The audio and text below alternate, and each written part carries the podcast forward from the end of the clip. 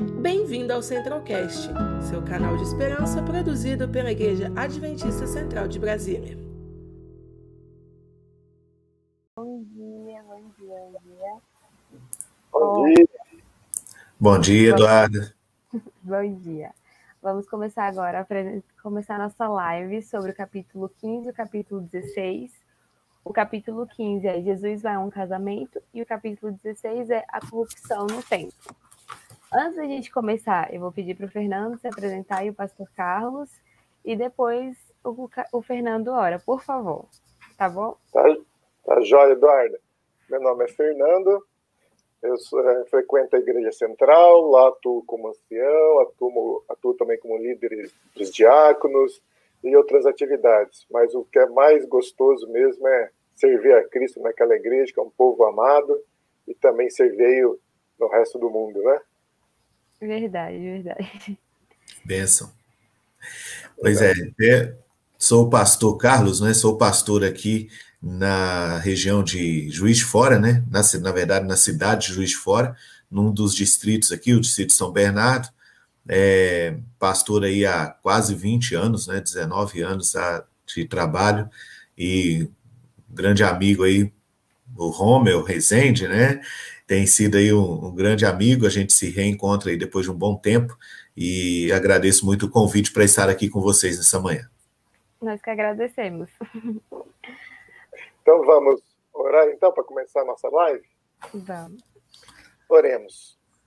Querido e bondoso Pai, como é bom abrirmos logo cedo a sua palavra para falar do seu filho Jesus Cristo.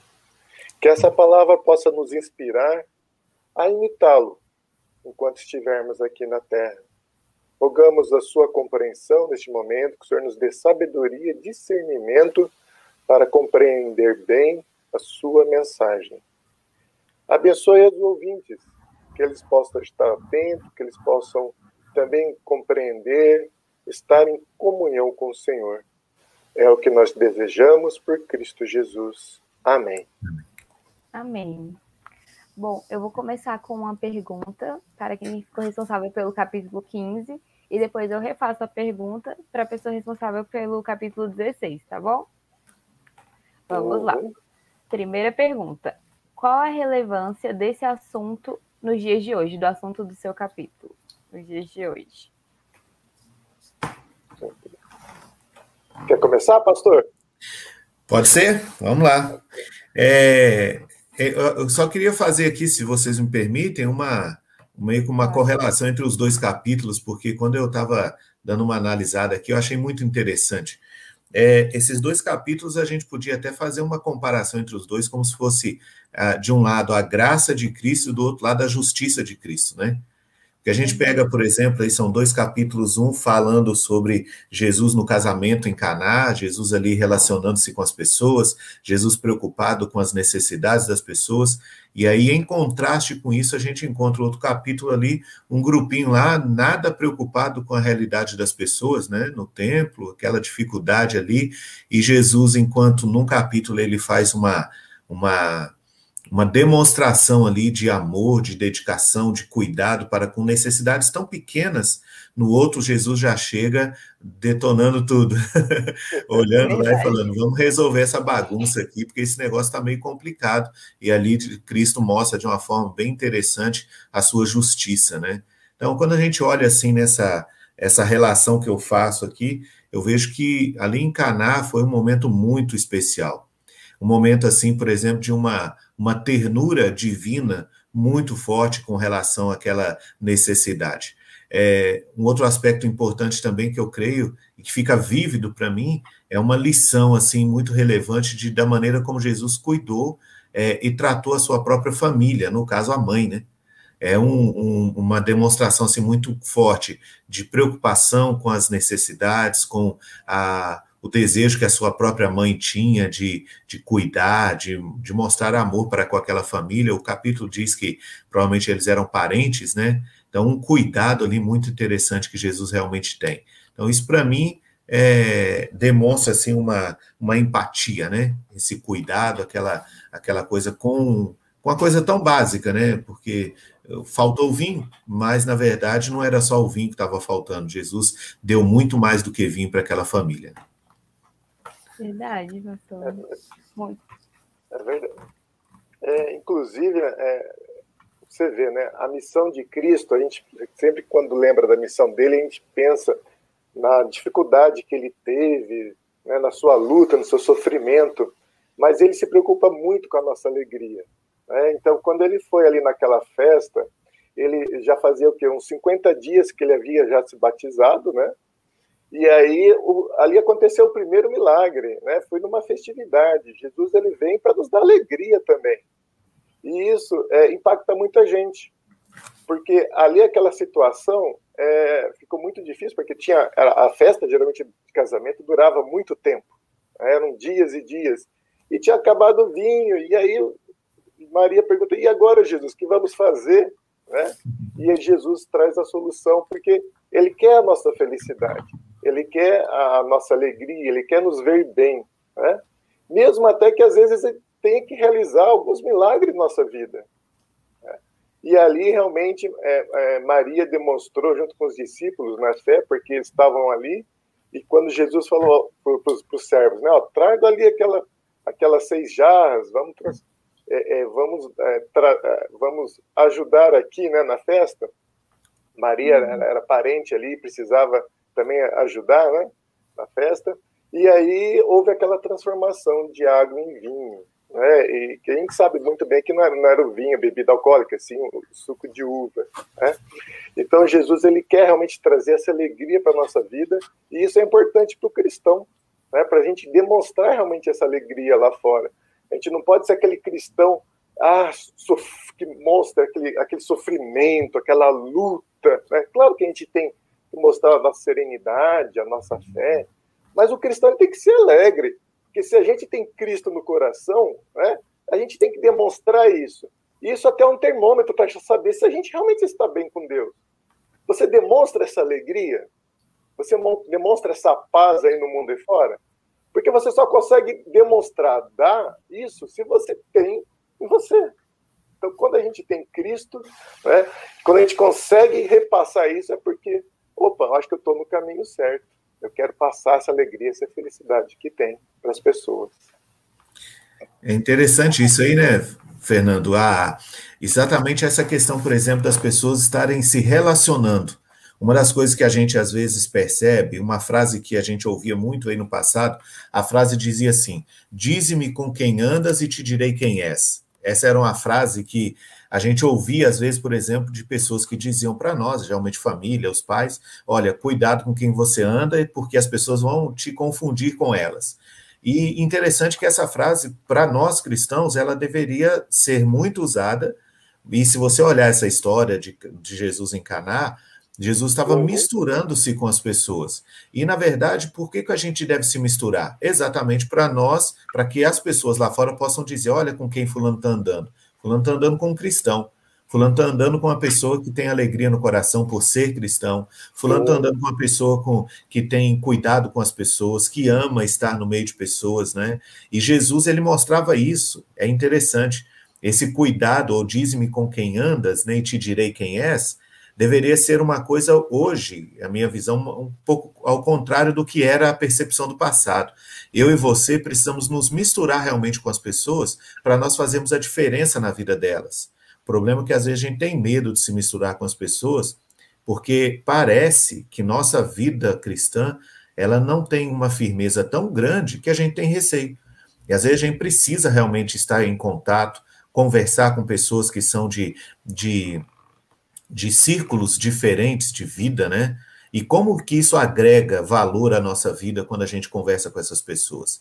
Elas nos mostram, por exemplo, visões de mundo que nós não entendemos.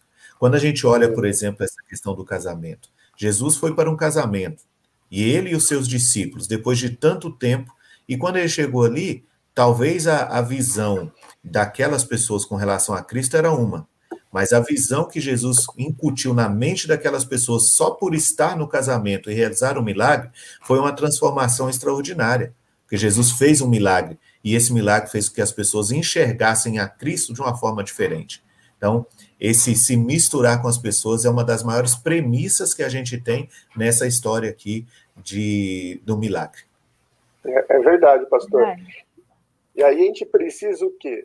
A gente precisa, assim como a gente recebe as bênçãos de Deus, a gente precisa compartilhar essas bênçãos com, com os outros, né?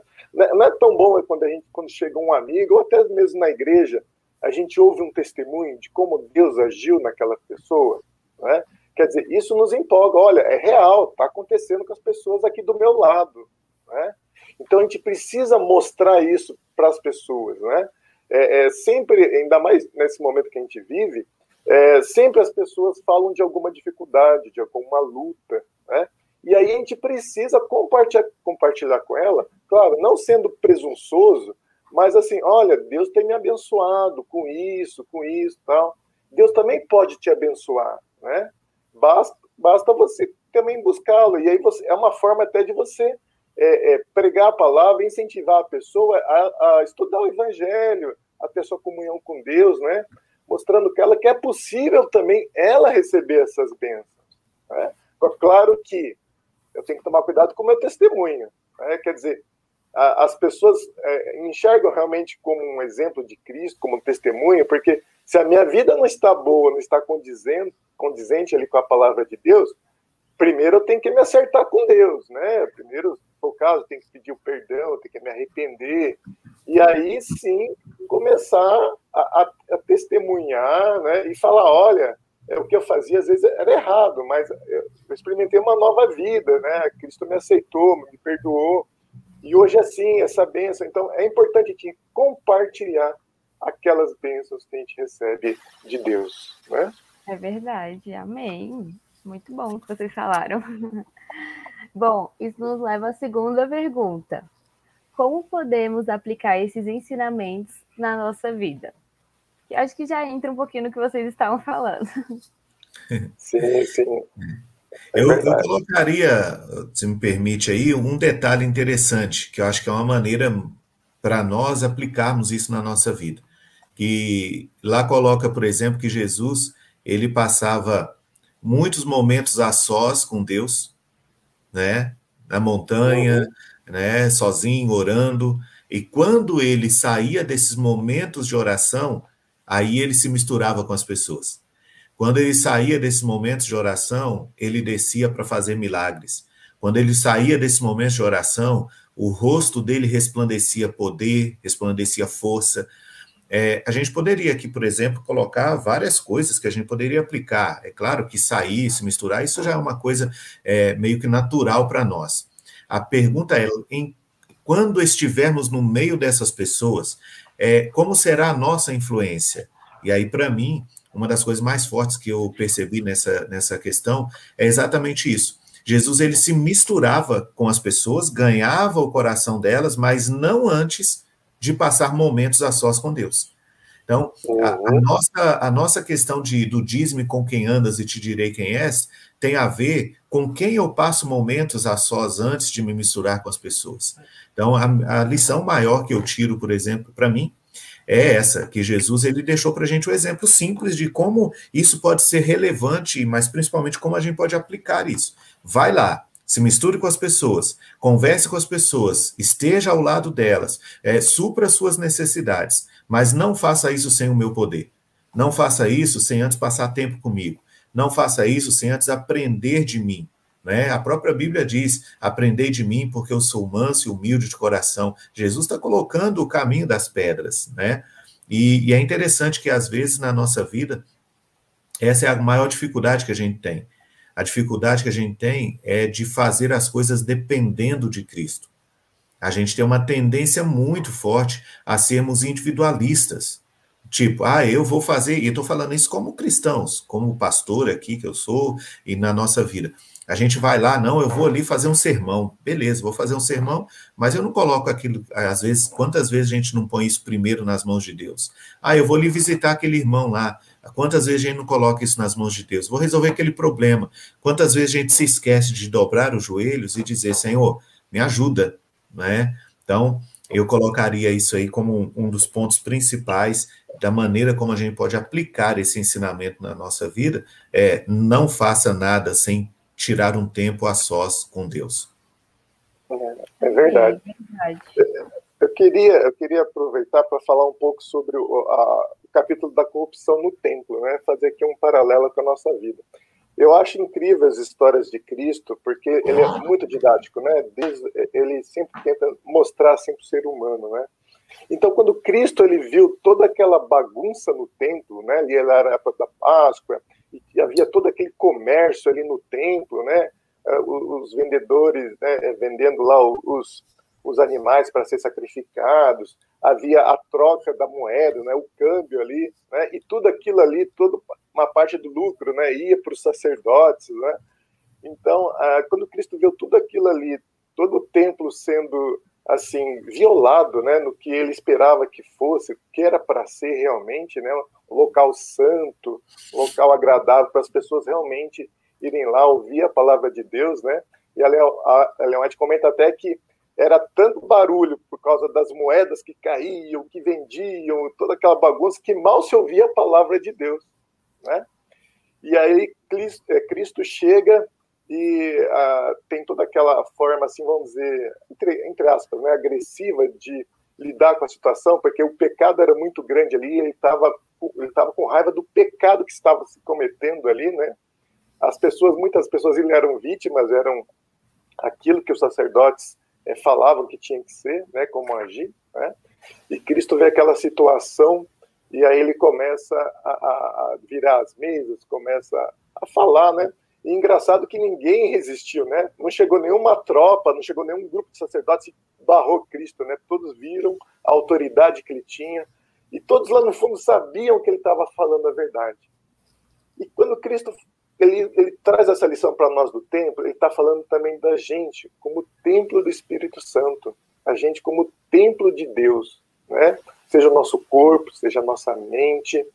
E às vezes a gente também está fazendo essa mesma bagunça com o nosso corpo, com a nossa mente. Né? A gente está fazendo coisa que não deve, a gente está vendo coisa que não deve, ouvindo coisa que não deve, que nos tira da sintonia com Deus. Né? É o que estava acontecendo naquela época com o templo. Né? E Deus ele quer entrar.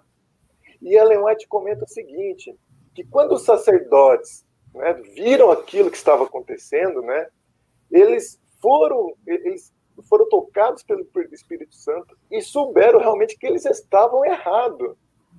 Só que aí no parágrafo seguinte ela fala que eles não se arrependeram do que estavam fazendo. Né?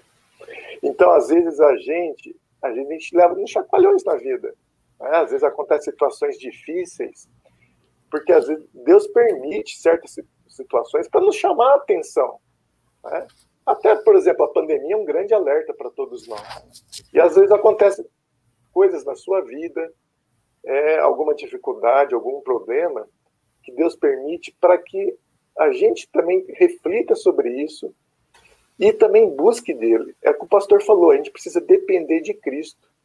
Então, às vezes, a gente precisa de um, um chacoalhão na vida para realmente a gente colocar os joelhos no chão e buscar Cristo, para a gente voltar a ter, ou ter, né, a sintonia com Ele. Cristo buscava isso no templo, que aquele templo fosse realmente um local em que as pessoas pudessem chegar, abrir seu coração, realmente fazer, oferecer o seu sacrifício da forma devida. E é isso que a gente tem que fazer com nós mesmos, como templo do Espírito Santo a gente tem que fazer o nosso sacrifício a Cristo, nós temos que voltar a ter comunhão com Ele. Então eu vejo isso aqui também como um grande aprendizado para os nossos dias de hoje. É só um interessante isso aí que você colocou. Eu faria até uma, uma ampliação disso em um, um detalhe que é, é para a gente pensar.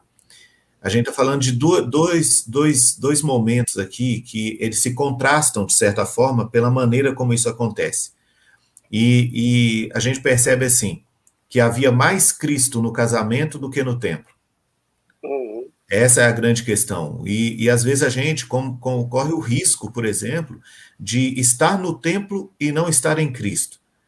E às vezes a gente pega aí, no casamento em Caná, Jesus chegou, a mãe chegou, conversou com Jesus, Jesus fez um, um milagre, e aquela, aquele casamento que era para ser apenas uma reunião social, que era para ser apenas uma festa, uma coisa lá de, de alegria, e Salomão diz que há mais sabedoria no velório, por exemplo, do que numa festa, mas naquele dia foi o contrário, naquele dia havia muita, muita sabedoria naquele casamento por conta daquilo que Jesus fez.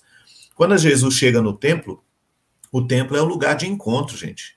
O templo é o lugar de estar na presença de Deus. O templo é para isso. E quando Jesus chega, Deus não estava ali. A maneira como as pessoas estavam fazendo as coisas não estava real, não estava acontecendo do jeito que deveria ser. Isso aí eu acho que traz uma outra lição para nós. É, o lugar, ele nem sempre define nossa realidade, nossa, nossa espiritualidade, a maneira como nós estamos vivendo. O que define tudo isso é quem está nesse lugar. E espiritualmente falando, é, Jesus precisa estar na nossa casa, Jesus precisa estar no casamento, Jesus precisa estar na festa de aniversário, Jesus precisa estar na faculdade, Jesus precisa estar em todos os aspectos da nossa vida, inclusive no templo, não é? Hoje em dia a gente tem, às vezes, o templo como apenas um lugar de, de costume que a gente vai, chega lá, a gente canta, mas a nossa mente está em outro lugar, a gente ora, mas a nossa oração, entre aspas, parece que não passou do teto, né? A gente ora, a gente está ali ouvindo a palavra de Deus, mas a palavra de Deus não está entrando no coração. Então, o, hoje, eu colocaria, por exemplo, que essa, esse entulho do templo que Jesus expulsou, ele hoje é um pouco mais virtual, né? Ele está muito mais internalizado em cada adorador que vai no templo e que às vezes chega lá ele deixa que os mercadores de sonhos ali roubem tudo isso. Eu tenho uma mensagem que eu falo sobre o templo, e o tema que eu dou para essa mensagem é, são os roubadores de sonhos. Porque o templo é um lugar onde as pessoas vão para tentar realizar os seus sonhos. Todos eles. Sonhos espirituais, desejos, é, questões, em todos os aspectos a gente leva para o templo quando a gente vai adorar ao Senhor. E quando chega lá, a gente encontra pessoas como aquela, aqueles mercadores no templo, vendendo, comprando e, e cobrando coisas que pessoas não podiam pagar, é? Hoje, às vezes, a gente tem que ter um cuidado de que o templo, a nossa casa, a igreja, não se torne esse templo onde a gente não possa oferecer para as pessoas aquilo que Deus gostaria que elas tivessem ali. Então, é, é realmente algo para a gente entender, né? E a gente tentar aplicar essas ideias aí no, nesse, nessa, nesse pensamento. Verdade. Muito bem colocado. Vamos agora para a nossa terceira pergunta quais são as dificuldades encontradas em ambos os capítulos?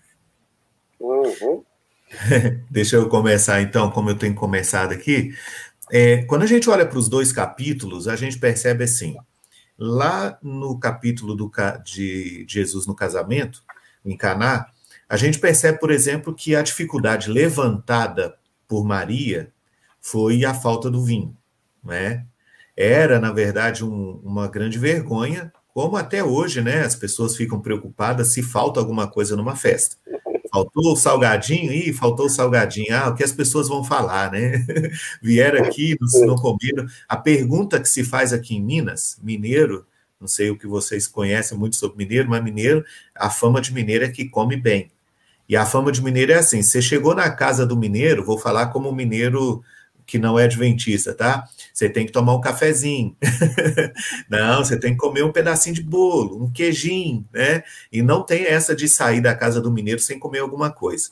A festa do mineiro, é, eu me lembro na festa do meu casamento, a gente fez um bolo. Hoje tem uns bolos fakes, né? Aquela coisinha ali. Mas na festa do, do meu casamento, o bolo tinha quase dois metros de comprimento.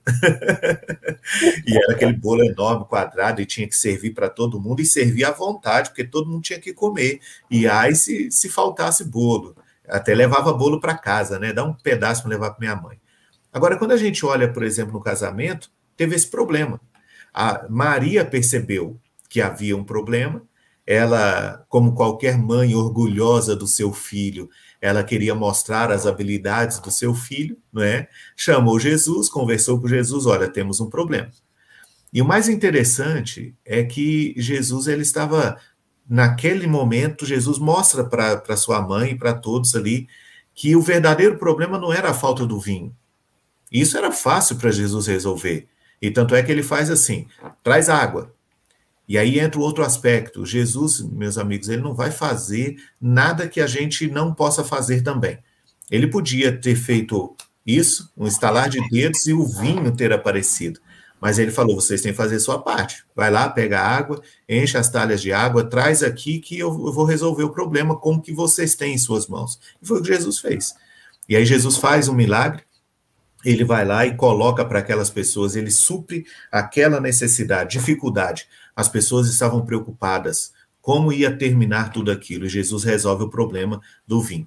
No, no caso do templo, a gente já percebe um outro aspecto. Por isso que eu coloquei aqui a graça de Cristo em contraste com a justiça dele. Não é nenhum contraste, é um complemento, porque eu não imagino que a graça de Cristo caminhe separada da justiça dele. Mas quando a gente chega, por exemplo, no templo, Jesus agora ele está lidando com outro público, né? Ele lida, na verdade, com dois públicos no templo. Ele lida com pessoas que querem adorar, pessoas que querem é, entregar algo para Cristo, pessoas ali que eram pobres, vinham de longe sem dinheiro, vendiam de repente o cordeirinho deles lá, por exemplo, por, por 100 reais, quando chegavam na porta do templo tinha que comprar outro e tinha que pagar 400, né? E não tinham dinheiro para fazer isso. E agora eles queriam adorar, mas não podiam, porque o dinheiro deles não dava para pagar o valor do sacrifício. Essa é uma, esse é um grande problema que eles enfrentaram, né? Essas foram as dificuldades enfrentadas ali. Mas o mais interessante é que tanto no casamento quanto no templo, as dificuldades foram resolvidas por uma questão: a presença de Cristo. Em todos os dois lugares, o problema foi resolvido simplesmente porque Jesus estava ali, e cada um à sua maneira. Em um momento com ternura, com amor, com carinho, com cuidado, e no outro momento do jeito que tinha que ser naquele momento, com a vara na mão. Às vezes nós, como cristãos, a gente, eu sempre digo para as pessoas aqui, fé não é quando tudo está bem. Fé não é quando você recebe tudo que você quer. Fé de verdade é quando nada funciona e aí você continua acreditando. Essa é a grande questão. E a grande questão ali é que Jesus teve que fazer o que tinha que ser feito. E ele sempre estava preocupado com as necessidades dos menos necessitados e daqueles que não podiam, por exemplo, se, é, se autoproteger. É, principalmente as pessoas no templo, o que elas podiam fazer com os poderosos do templo? Nada. Mas Jesus, com a sua autoridade, que era divina, e a, o capítulo até fala, né? E o, o Fernando falou aí também de das pessoas ali, porque que eles, os sacerdotes, com todo o poder que eles tinham, a pompa que eles tinham, não confrontaram Jesus naquele momento. Porque exatamente o que emanava da mente, do rosto de Cristo, era não era um, um carpinteiro de Nazaré, era o rei dos reis. E contra o rei dos reis não há poder algum na terra que possa suportar. Então, as dificuldades estavam ali, foram colocadas, pequena, no caso do, do casamento em Caná, se fosse para nós hoje, a gente ia falar, vai ali no supermercado e compra mais lá. Fácil resolver, né? Mas o que mostra para mim é assim, tem dificuldade pequena, é um vinho que está faltando, Jesus pode multiplicar. Se a sua dificuldade é que você não tem poder para mudar a sua realidade de vida, porque tem pessoas poderosas envolvidas nisso, então confie no Senhor, porque Ele também vai resolver. Não importa o tamanho da dificuldade, Jesus estiver nela, tudo vai dar certo. Muito bem. Eu queria colocar aqui só duas dificuldades bem rápidas, em cada capítulo. Né? É, no primeiro, a questão da festa, é, essa parte da socialização, o cristão ele tem que tomar cuidado como ele se socializa. Né? White trouxe um parágrafo que é muito interessante, que ela fala o seguinte: não nos misturemos com o mundo para nos unir a eles em suas tolices. Né? Cuidado aonde você vai, né? cuidado aonde você quer às vezes evangelizar. Né? Às vezes aquela balada lá não é um local muito apropriado para evangelizar. Né? Ela continua: Nunca devemos dar aprovação ao pecado por nossas palavras, nossos atos, nosso silêncio ou nossa presença. Olha só, o cristão presente em alguma festividade que não seja bem condizente com o que Deus espera da gente é meio estranho. Né? Ou algum local. Então a gente tem que tomar, porque até a nossa presença em algum lugar pode dar a entender para as pessoas ali do mundo, até pessoas conhecidas suas, né? De que, olha, se o cristão está aqui, então aqui não tem nenhum problema. Né? Então a gente tem que pedir muita sabedoria a Deus sobre a, nossa, a, onde a gente deve ir, o que a gente deve falar, para que através de nossa presença ou até do nosso silêncio a gente não acabe aprovando um pecado. Né? Muito bem. Vamos aqui um, um outro, é, já a questão já do templo, né? É, seguindo ali na história do templo, é, Cristo purificou o templo e aí os sacerdotes começaram a voltar, né, depois de todo aquele alvoroço todo, e aí eles perguntaram para Cristo, que sinal que o Senhor é, pode nos mostrar como prova de sua autoridade para fazer isso, né? E aí Cristo falou, destruam esse templo e eu levantarei em três dias, né? Os sacerdotes não entenderam muito bem, pensavam que era o templo físico ali, a construção, mas Cristo estava falando dele mesmo, de que em três, de que ele, fica, ele seria morto, ele seria crucificado, ele passaria três dias é, ausentes, né? E depois ressurgiria, ressuscitaria, né? Mas é, Cristo não explicou isso imediatamente para todos, nem para os sacerdotes, nem para os discípulos, nem para sua mãe. Não entrou em detalhes. E aí fica uma lição para nós. É, às vezes a gente tem vontade de evangelizar e falar para as pessoas e querer contar já as, é, é, sei lá, as 28 doutrinas da igreja adventista, já quer contar todo o Apocalipse, todo o livro de Daniel, né? E você tem toda aquela vontade, e, e, e isso é bom ter essa vontade, mas a gente tem que saber dosar as informações que a gente passa para as pessoas que ainda às vezes não têm um conhecimento bíblico, que não têm nenhum conhecimento bíblico, né? Para que aos poucos elas aprendam. Porque a vida do cristão, quando a gente realmente entende a Bíblia, a gente sabe que não é um mar de rosas. Ah, eu sou cristão e pronto, Deus vai me abençoar, vou ser feliz, não vou ter dificuldade. A gente sabe que não é isso. A gente sabe que vem as provações, a gente sabe que tem as tentações. Então, mas a gente deve sempre, de forma devagar, é, bem didática, falar realmente, traçar um caminho ali com aquela pessoa, seja no estudo bíblico, seja em conversas, né? Porque as, tem que ser dado aos poucos, né? A gente tem que conversar, conversar com a pessoa mostrando os fundamentos da palavra de Cristo de forma é, que ele entenda aos poucos. E aí, aí isso ele vai crescendo espiritualmente, vai se desenvolvendo espiritualmente para até suportar as, as verdades, às vezes, mais duras que podem vir pela frente quando a gente realmente estuda a Bíblia. Então, Cristo aqui, de forma didática, de novo, ele não falou tudo, né? mas Ellen White depois comenta. Depois, quando aconteceu a, a, a, quando ele foi, quando ele ressuscitou, muitas pessoas que, que estavam ali no templo, que viram toda essa situação, que viram ele falar isso, lá na frente, depois de sua morte e ressurreição, essas pessoas entenderam que realmente ele era o profeta, ele era o salvador. Então teve um momento certo para essas pessoas saberem. E isso vai acontecer também com as pessoas em que a gente quer levar a palavra. Amém. Bom, vamos agora para a nossa quarta e última pergunta, que é: em que isso interfere na nossa cosmovisão? É, quando a gente fala em cosmovisão, a gente está falando de uma coisa muito ampla, né? A nossa ideia, por exemplo, de mundo, nossa ideia de, de sociedade. É, falando um pouco nisso e fazendo uma alusão ao que a gente tem visto nos últimos anos no Brasil e no mundo, nós temos vivido uma polarização é, política e social muito forte, isso no mundo todo. É no Brasil, é fora do Brasil, é, e essa polarização de um lado, de outro, direita, esquerda, é, é tradicionalismo com, com é, liberalismo, uma série de, de coisas que a gente tem visto, e na verdade essas ideias todas têm entrado em confronto, em conflito o tempo todo. Quando a gente olha, por exemplo, para essas histórias, ela, as duas, para mim, elas mostram praticamente uma, uma, uma ideia que muitas vezes nós podemos também é, polarizar em tudo na vida.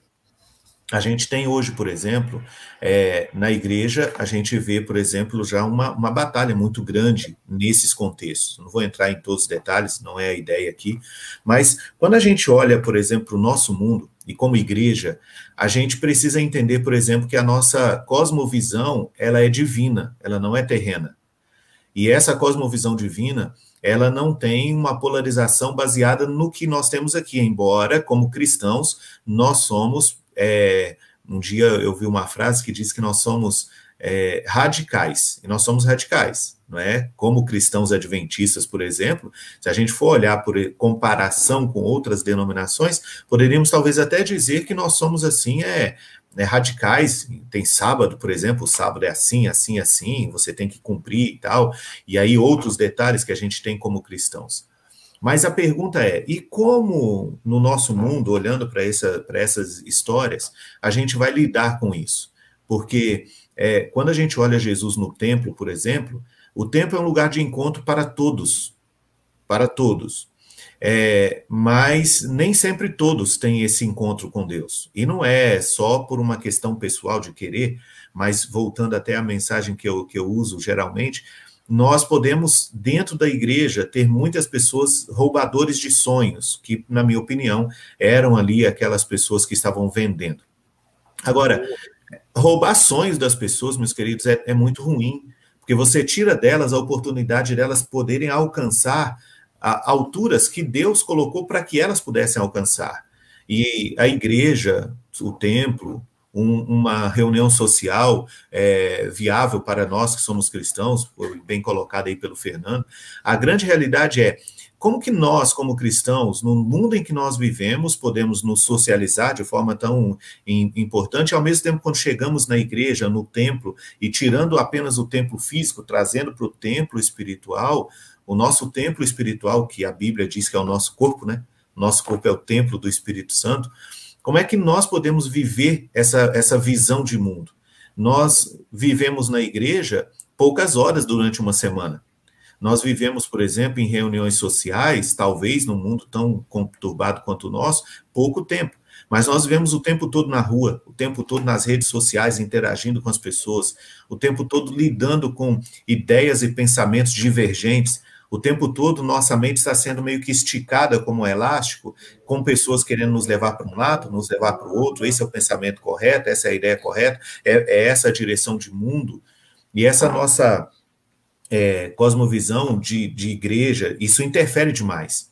Né? O Fernando colocou e bem colocado, por exemplo, a gente, ah, vamos, vamos participar das atividades sociais. E aí, quando você vai para as atividades sociais, é, e, e, tem alguém de um lado dizendo, ó, vai lá, não tem problema nenhum, pode ir, faça isso, faça aquilo, faça da maneira como você quer.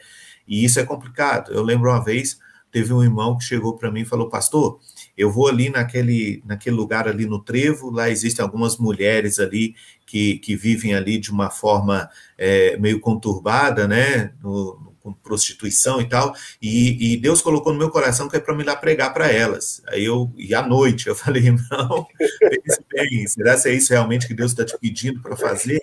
Existem maneiras diferentes de alcançar aquelas pessoas que estão lá, não é?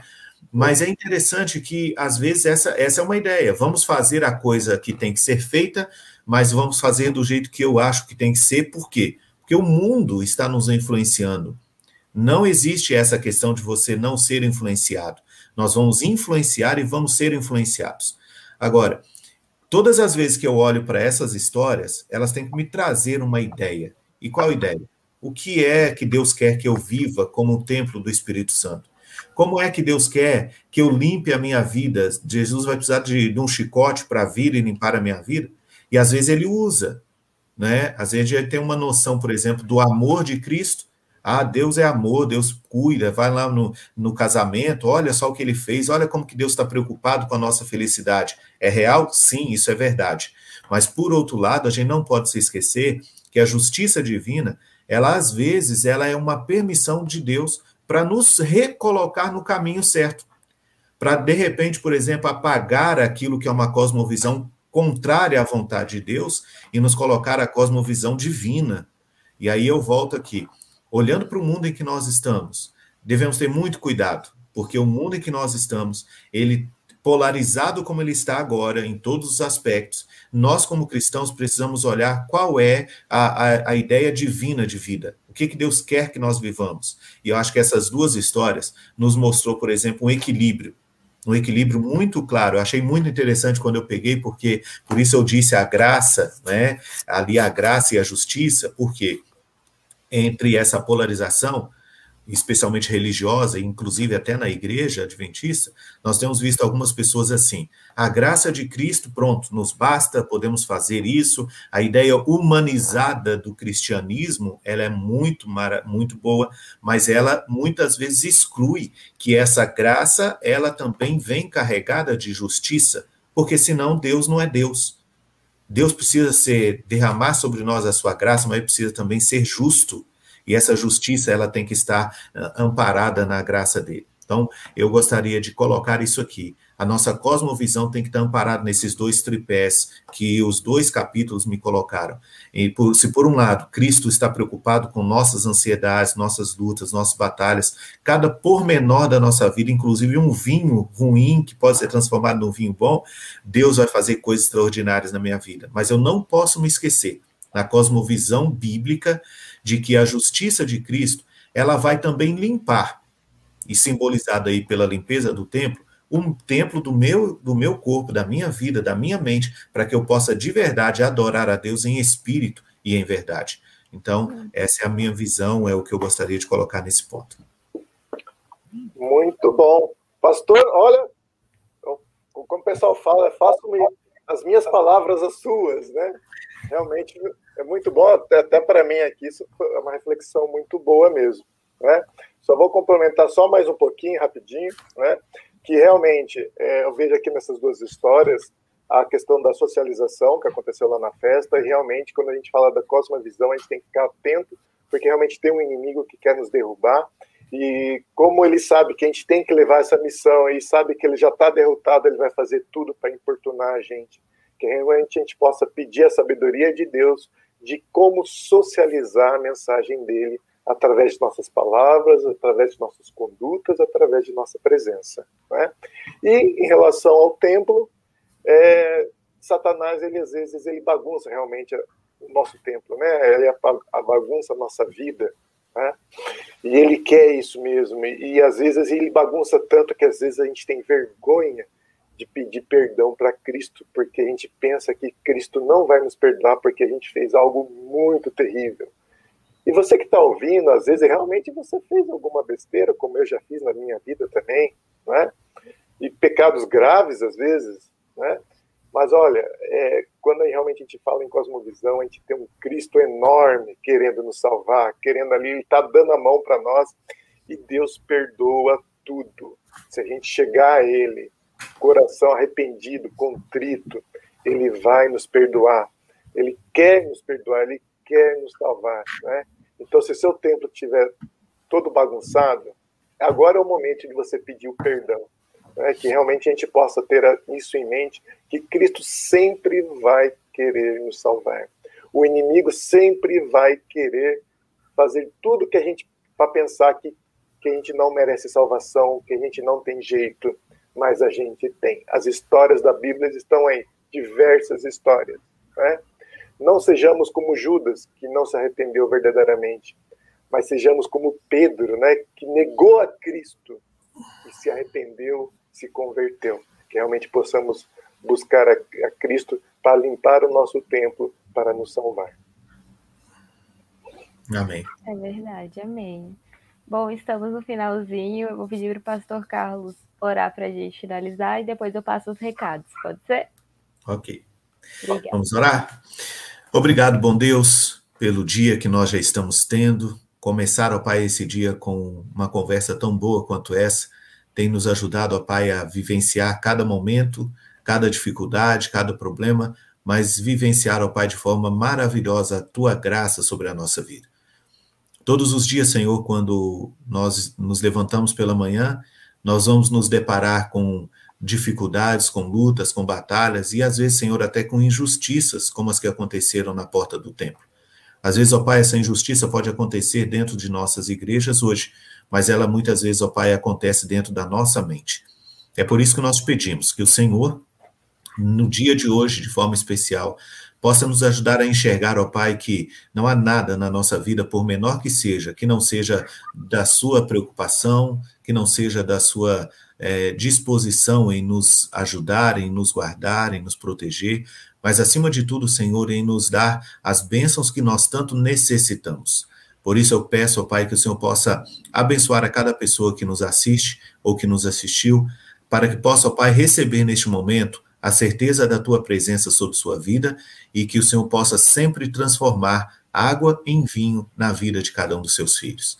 Por outro lado, ó Pai, na nossa adoração verdadeira a Ti, nos ajude, ó Pai, a fazer como vários personagens bíblicos tinham como uma realidade em suas vidas. Assim como Abraão, por onde passava, levantava altares para adorar o seu nome, Assim, ó Deus, como Moisés, enquanto estava no deserto, ele tinha uma tenda do encontro onde ele todos os dias ia se encontrar com o Senhor. Que na nossa vida, ó Deus, o templo do nosso coração possa estar sendo limpo. Que ele não seja necessário que o Senhor chegue com o chicote, que o Senhor chegue para derrubar, ó Pai, simplesmente as coisas da nossa vida, mas que o Senhor possa nos ajudar a entender a necessidade de todos os dias fazer uma faxina geral na porta do nosso templo, do nosso coração, para que o Senhor possa habitar nele de forma maravilhosa e de forma completa. E não nos permita, em momento algum, que lá no templo físico, na igreja e em outros lugares, nós sejamos contados entre aqueles salteadores, roubadores de sonhos, mas que nós sejamos, ó Pai, pessoas realmente adoradoras verdadeiras, que te adorem em espírito e em verdade. Te pedimos essas bênçãos e as agradecemos em nome de Jesus. Amém. Conheça também nossos outros podcasts, Centralcast Sermões e Centralcast Missões. Que Deus te abençoe.